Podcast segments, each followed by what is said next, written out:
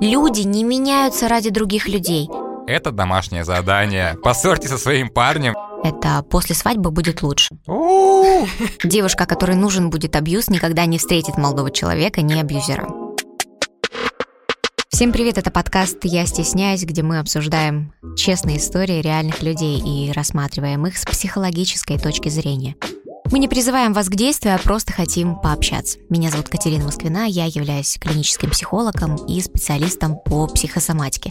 Напротив меня креативный продюсер моего портала Колобов Дмитрий. Да, друзья, всем привет. Ну что, Кать, как у тебя дела? Расскажи, что нового? На самом деле, ты знаешь, когда я готовилась к нашему подкасту, я прочитала уже все истории, о которых мы сегодня будем с тобой разговаривать, и поняла, что эти истории откликаются мне как человеку, который переживал, наверное, какие-то моменты в своей жизни. И сейчас я буду давать оценку каких-то историй не только как психолог, но и как человек, который уже прожил какие-то моменты. Ну и как женщина в первую очередь, Ну, а да. я как мужчина. Точно. Я думаю, это будет очень интересное столкновение этих двух точек зрения, поэтому давайте начнем с первой истории, которую я сейчас зачитаю. Все наши герои остаются анонимными, поэтому их имен мы называть не будем.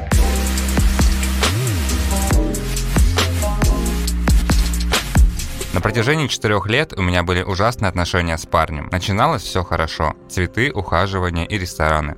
Но потом все было как на американских горках. Либо все очень хорошо, либо все очень плохо. Во времена, когда все было плохо, были унижения, он говорил, да кто тебя такую полюбит, да кому ты такая нужна. Слезы и истерики. Когда все было хорошо, меня задаривали подарками, говорили, что я лучше всех и больше такого не повторится. Но это повторялось.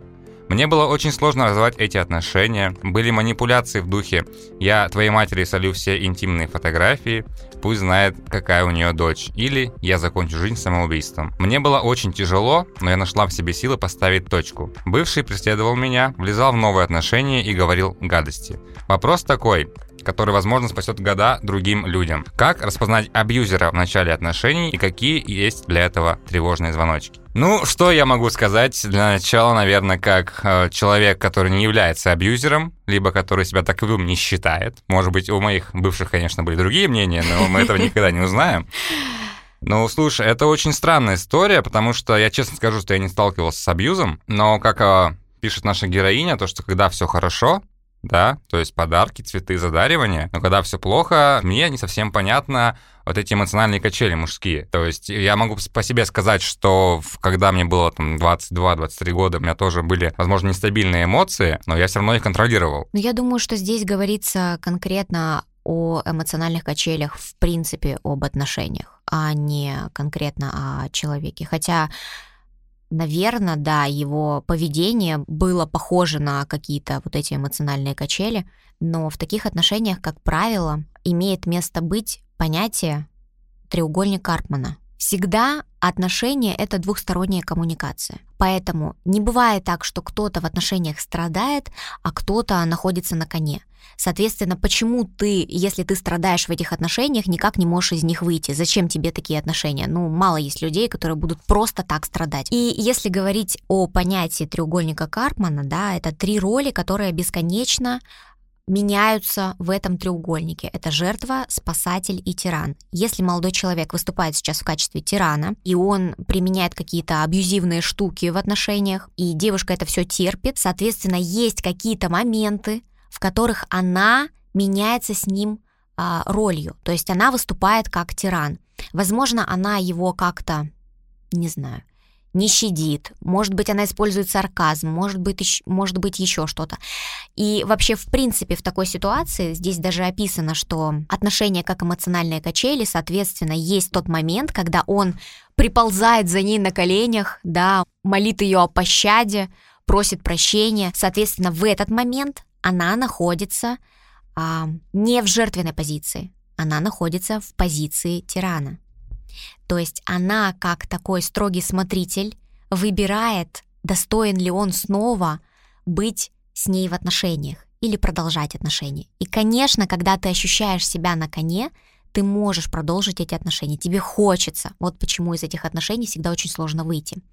Ну и есть еще одна роль, это роль спасателя. Это когда молодой человек, например, тебя бьет, или издевается над тобой, а ты в этот момент считаешь, что это ты плохая, это с тобой что-то не так, а он такой бедный несчастный, вышел из себя, и это его сейчас нужно спасать. И я вижу, что Дима сейчас улыбается, на самом деле для него, наверное. Это просто очень большой объем информации, который сейчас в моей голове, не знаю, просто сейчас устаканится, возможно, я потом сформулирую свою точку зрения на этот счет, а пока продолжай. Да, это, возможно, со стороны звучит это дико, но это понятие есть уже очень много лет, поэтому все абьюзивные отношения можно ну, как бы поместить в этот треугольник, да, и все абьюзивные отношения можно рассмотреть с этих сторон. Поэтому, когда, например, ко мне на консультации приходит девушка с таким запросом, что мой молодой человек там надо мной издевается, но я его люблю и не могу уйти, я всегда буду задавать вопрос. Не как Регина Тодоренко, да, которая спросила, а что ты сделал для того, чтобы тебя не били, но что-то вроде того, потому что отношения — это всегда двойная коммуникация. Это никогда не с одной стороны происходит, это всегда два человека, которые участвуют вместе.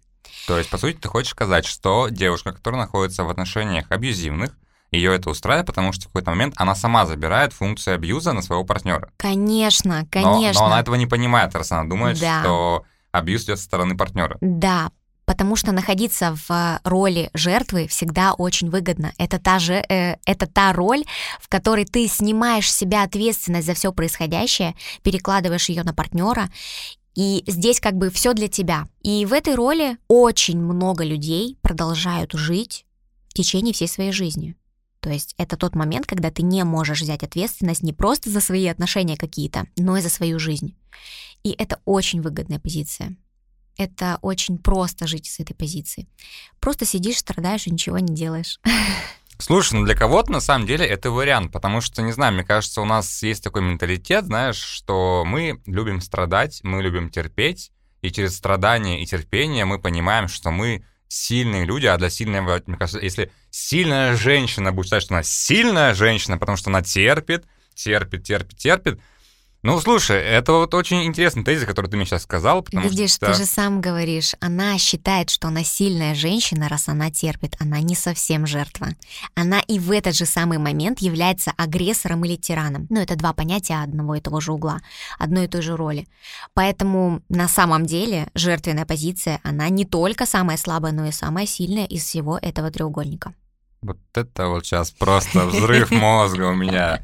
Я потому что слышал много про абьюз, конечно, читал об этом, но с точки зрения, так скажем, обменного абьюза в отношениях я никогда не думал, что в этом случае делать девушкам, которые приходят с таким запросом, то есть ты пытаешься им объяснить, что девушки, если у вас отношения в абьюзе, ну, устраивают условно, то вам нужно пересмотреть свой взгляд на абьюз, или из таких отношений нужно уходить, потому что, э, размышляя на эту тему, сейчас могу сказать, что если девушке нужен абьюз, но она об этом может не подозревать, и когда она потом уйдет в другие отношения, ей может этого не хватать. Девушка, которой нужен будет абьюз, никогда не встретит молодого человека, не абьюзера. Коммуникация всегда идет двухсторонняя. Мы всегда притягиваем в нашу жизнь людей, которые будут открывать нам какие-то наши грани.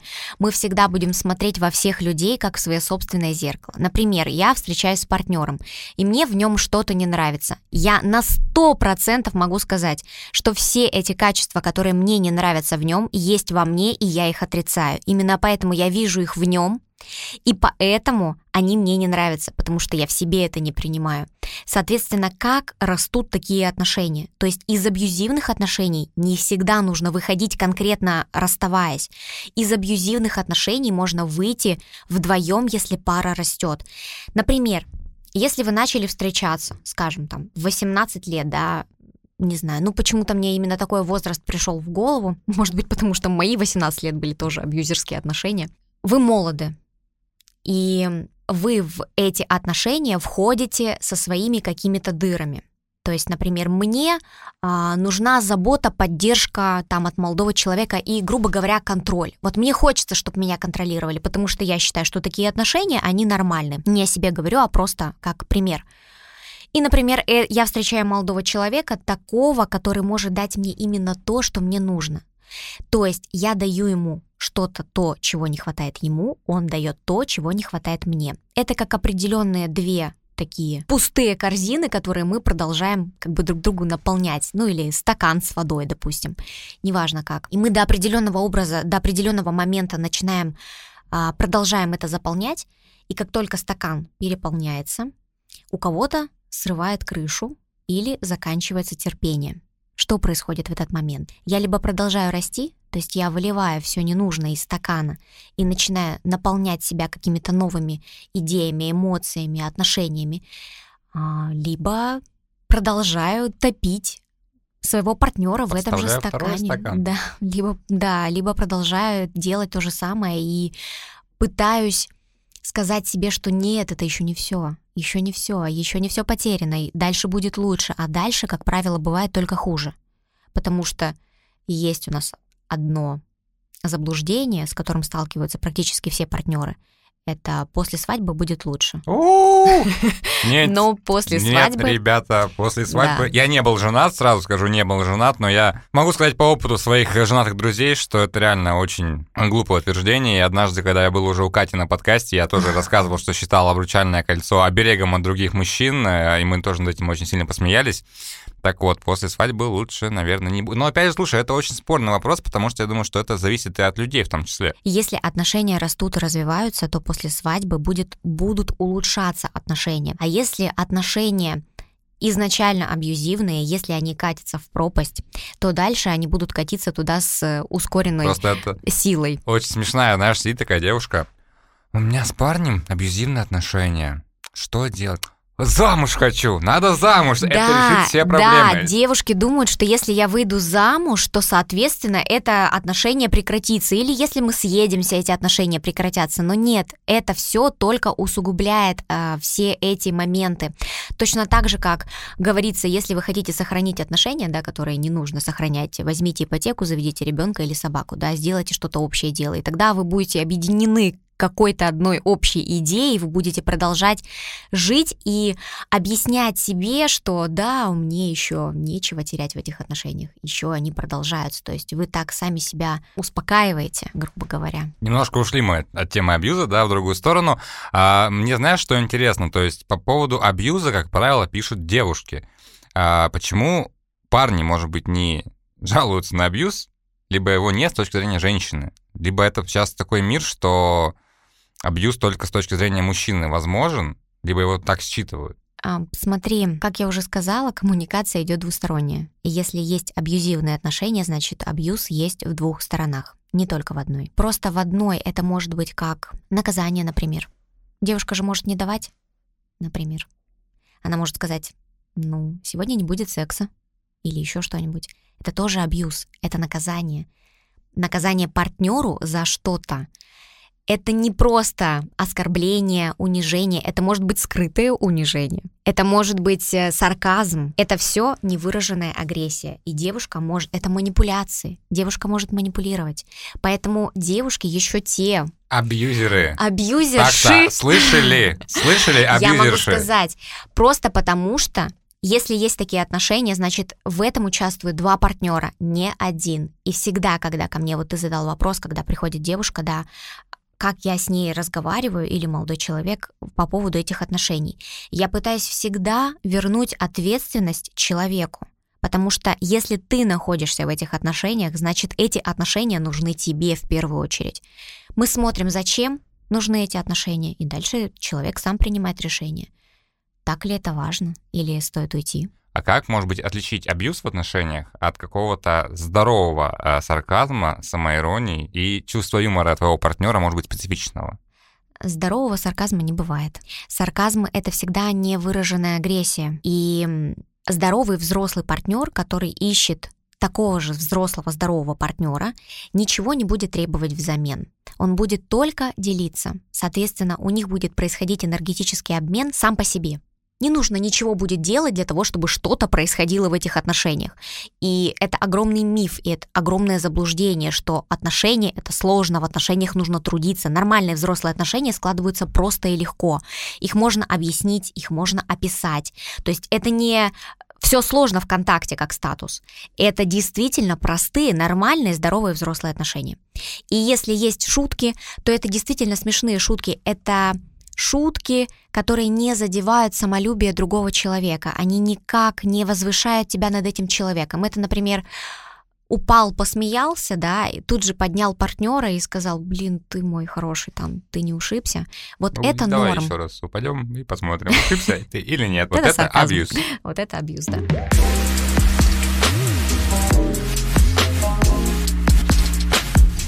Давай вернемся к письму, а, соответственно, вопросы, которые задает наша героиня. Как распознать абьюзера в начале отношений? Но мы с тобой уже поняли, что, по сути, абьюз — это двухсторонняя история. А, и что можно на этот вопрос ответить? Можно задать себе вопрос. Как я попала в такие отношения, где есть абьюз? Зачем мне эти отношения? Всегда возвращаемся к себе. Не стоит обвинять партнера в чем-то. Партнер дает вам именно то, что вам нужно. Это всегда в две стороны. Поэтому, если вы вдруг замечаете, кстати, абьюзер себя раскалывает буквально после первой ссоры. Ну, поругайте с ним специально, я не знаю. А расскажи, подожди, мне интересно сейчас. Ну-ка давай. Вдруг я сейчас такой пойму, что я абьюзер, а такой, у, блин. Абьюзер всегда себя раскалывает в первой ссоре. Можно создать специально такую ситуацию. А, это не совет психолога, это совет... Э, это домашнее задание. Поссорьте со своим парнем и посмотрите, на его реакцию. на его реакцию, да. Нет, ни в коем случае так делать не надо. Это, конечно, был, э, была небольшая ирония.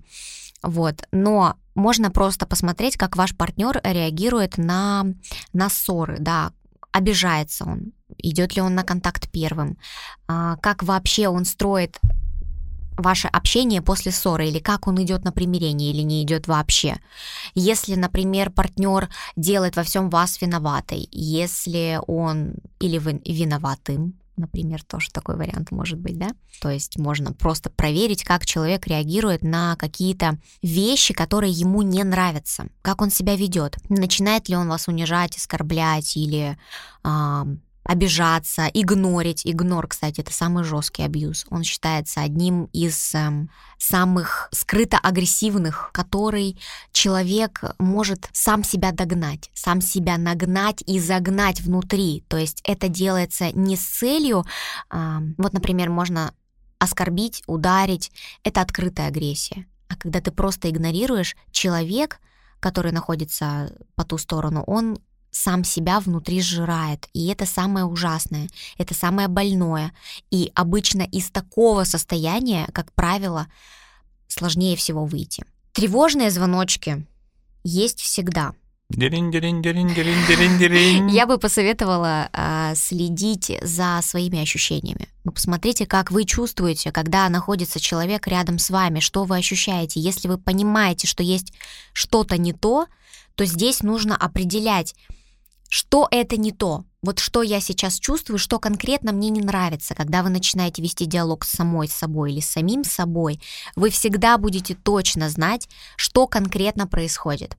Ну и, например, вы там вычислили, что вам не нравится, что ваш партнер, допустим, лентяй там, или лодырь, или еще что-нибудь, да? Задаете себе вопрос, а готова ли я или готов ли я жить с этим, мириться с этим всю свою жизнь? Если вы не готовы уже на начальном этапе, то и продолжать не стоит, потому что ничего не поменяется. Люди не меняются ради других людей. Люди могут измениться только ради себя. И когда человек начинает меняться ради другого человека, это заранее провальная история. Слушай, ну я, наверное, с тобой не соглашусь в этом плане. Конечно, ты психолог. Я считаю, что люди не меняются ради других людей, а, но есть очень интересная фраза из одного фильма, где он говорит, что я начинал меняться для своей девушки, но потом понял, что я меняюсь для себя. То есть я не исключаю, что есть такие ситуации, когда ты начинаешь меняться, как, как ты думаешь, ты меняешь для другого человека, но потом ты понимаешь, что от этих изменений у тебя есть личный профит, и ты понимаешь, что это кайф, и нужно дальше меняться, но уже ты меняешься как бы для себя, но при этом твой партнер от этого кайфует так же, как ты кайфуешь. Ну, это 5% отношений, в которых действительно может возникнуть такое ощущение, когда ты хочешь поменяться ради партнера, чтобы ему было комфортно, и потом понимаешь, что эти изменения нужны тебе тоже. Я искренне рада за таких людей, если они действительно существуют. Это я. я. Хорошо, молодец.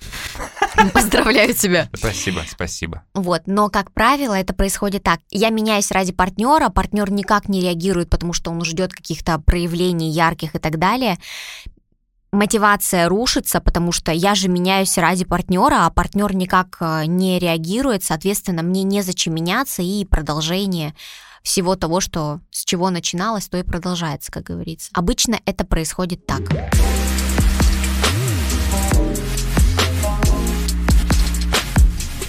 Итак, друзья, мы переходим ко второй истории.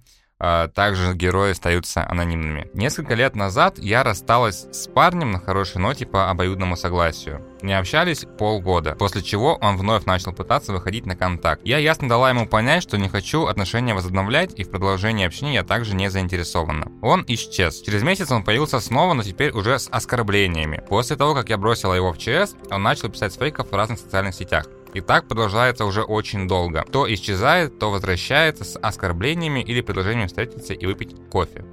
Кидала в ЧС, меняла номер телефона, просто игнорировала. Ничего не помогает.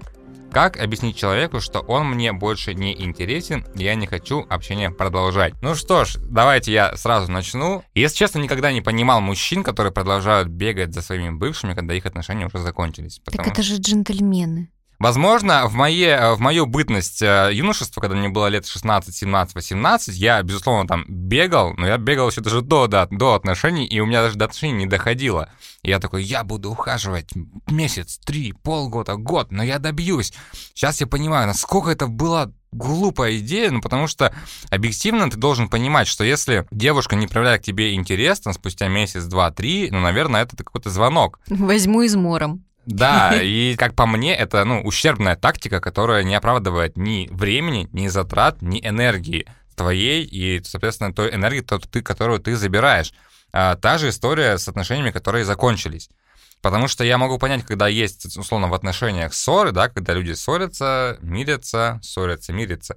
Но когда люди окончательно расстаются, как пишет наша героиня, по обоюдному согласию, то есть э, мне... Хотя нет, наверное, мне сейчас становится понятнее, потому что, возможно, в момент, когда они расставались, парень думал, что да она шутит. Вернется. Да, она вернется, она заплачет и на кольцо надену пальчик.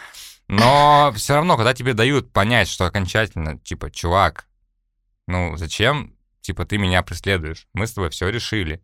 Наверное, здесь в этом главный ключевой вопрос что такой финальной, понимающей, понятной фразы не было. Либо она была, но она была непонятна.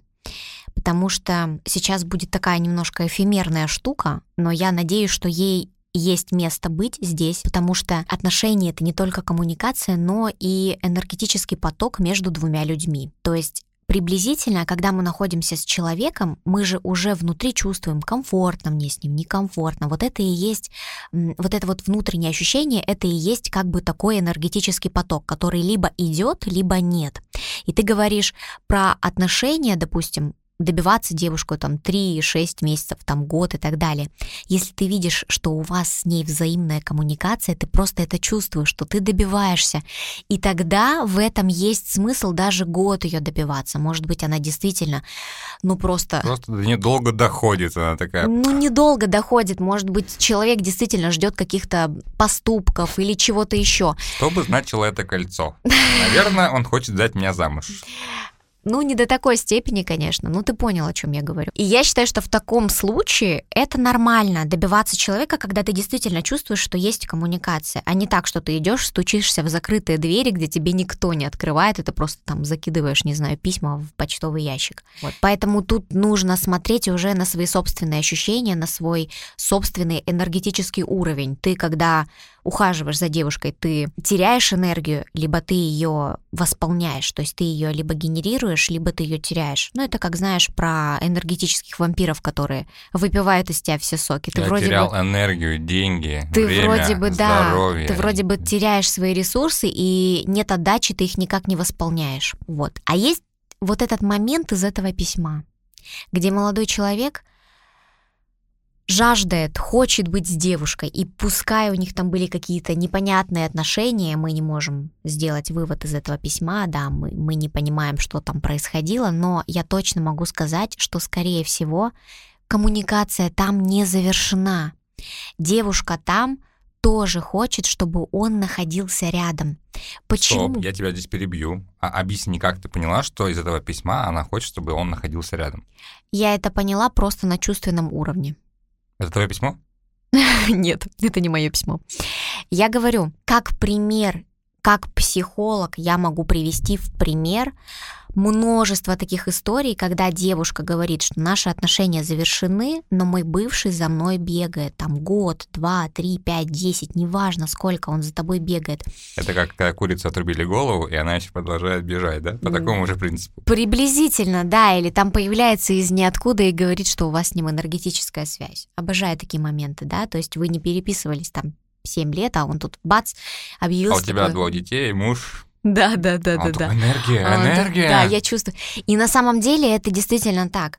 Когда ты те отношения не завершила, ты постоянно о нем вспоминаешь, ты постоянно думаешь, что-то анализируешь, как-то сравниваешь, возможно. Пока ты об этом думаешь, эти отношения живут внутри тебя. Пока эти отношения живут внутри тебя, этот человек это считывает и, соответственно, появляется в твоей жизни. И это работает только так, а не иначе. И когда ты для себя ставишь точку, когда действительно у тебя ничего к этому человеку нет, тебе достаточно будет дать понять какой-то одной фразой, что все, и этот человек это поймет, потому что для тебя уже внутри все решено. А, слушай, у меня еще такой, может быть, вопрос. Вот она пишет, что она везде вас блокировала, кинула в ЧС.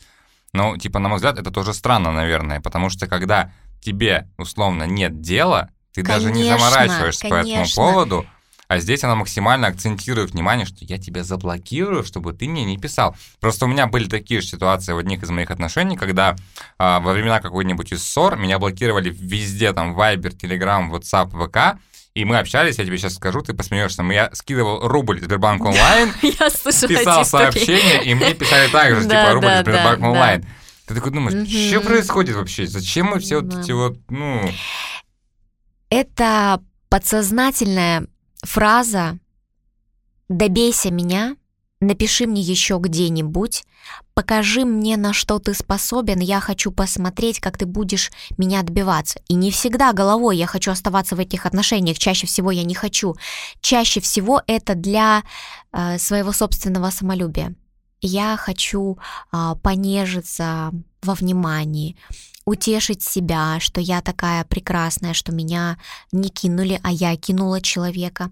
И, как правило, это тоже говорит о самооценке, потому что если она взрослая, здоровая, то обычно человеку не нужно как-то ее чем-то подкреплять и самоутверждать.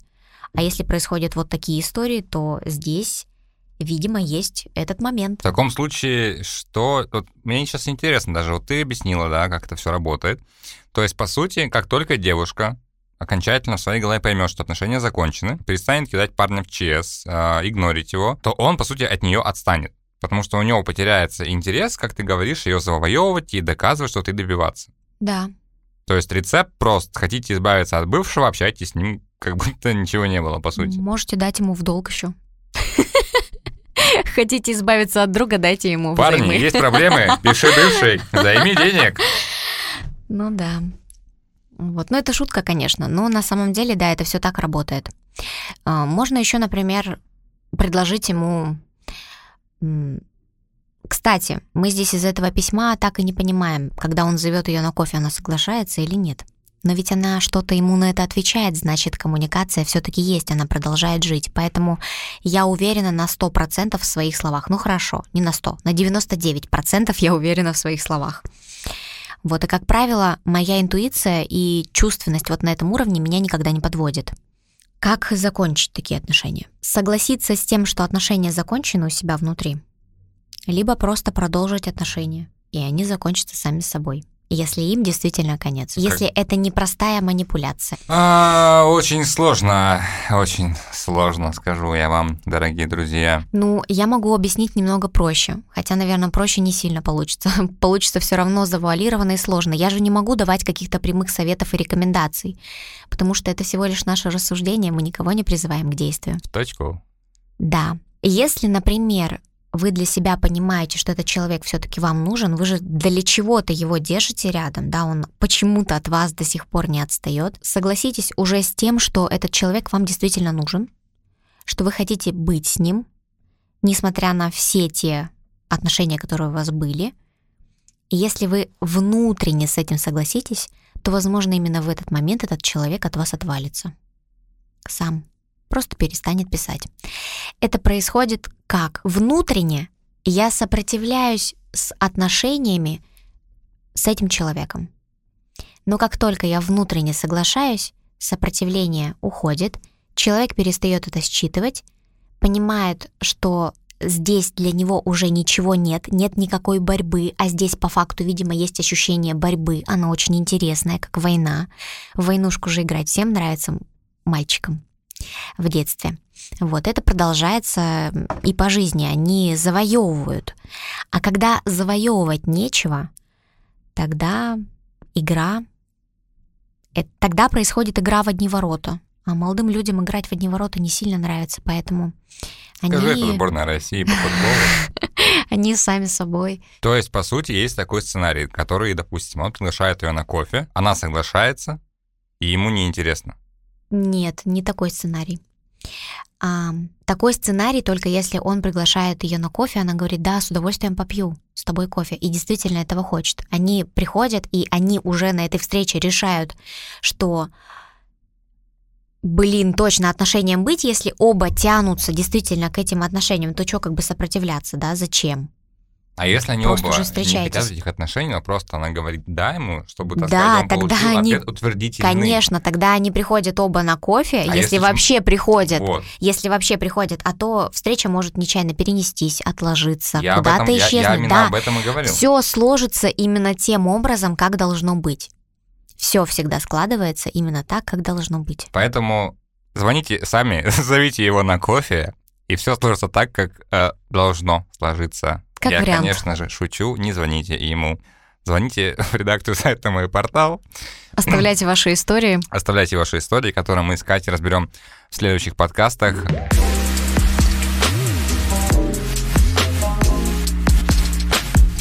А, ну что ж, сегодня мы с Катей разобрали э, две истории, в одной из которых мы обсуждали абьюз в отношениях, а вторая была посвящена тем, как закончить те отношения, которые не хотят заканчиваться. Спасибо за ваши искренние истории, спасибо тебе, Катя, за честный и беспристрастный разбор этих историй. Это был подкаст «Я стесняюсь», где мы обсуждаем искренние истории о психологических проблемах людей. Знаешь, мне хочется сказать, что из любой ситуации есть выход, и в любом вопросе содержится ответ. Для того, чтобы его найти, нужно просто вернуться к себе, вернуться к своему сердцу, и оно всегда подскажет, куда идти, в каком направлении вы никогда не ошибетесь. Спасибо большое за то, что были с нами. В студии была Катерина Москвина и Дмитрий Колобов. До встречи.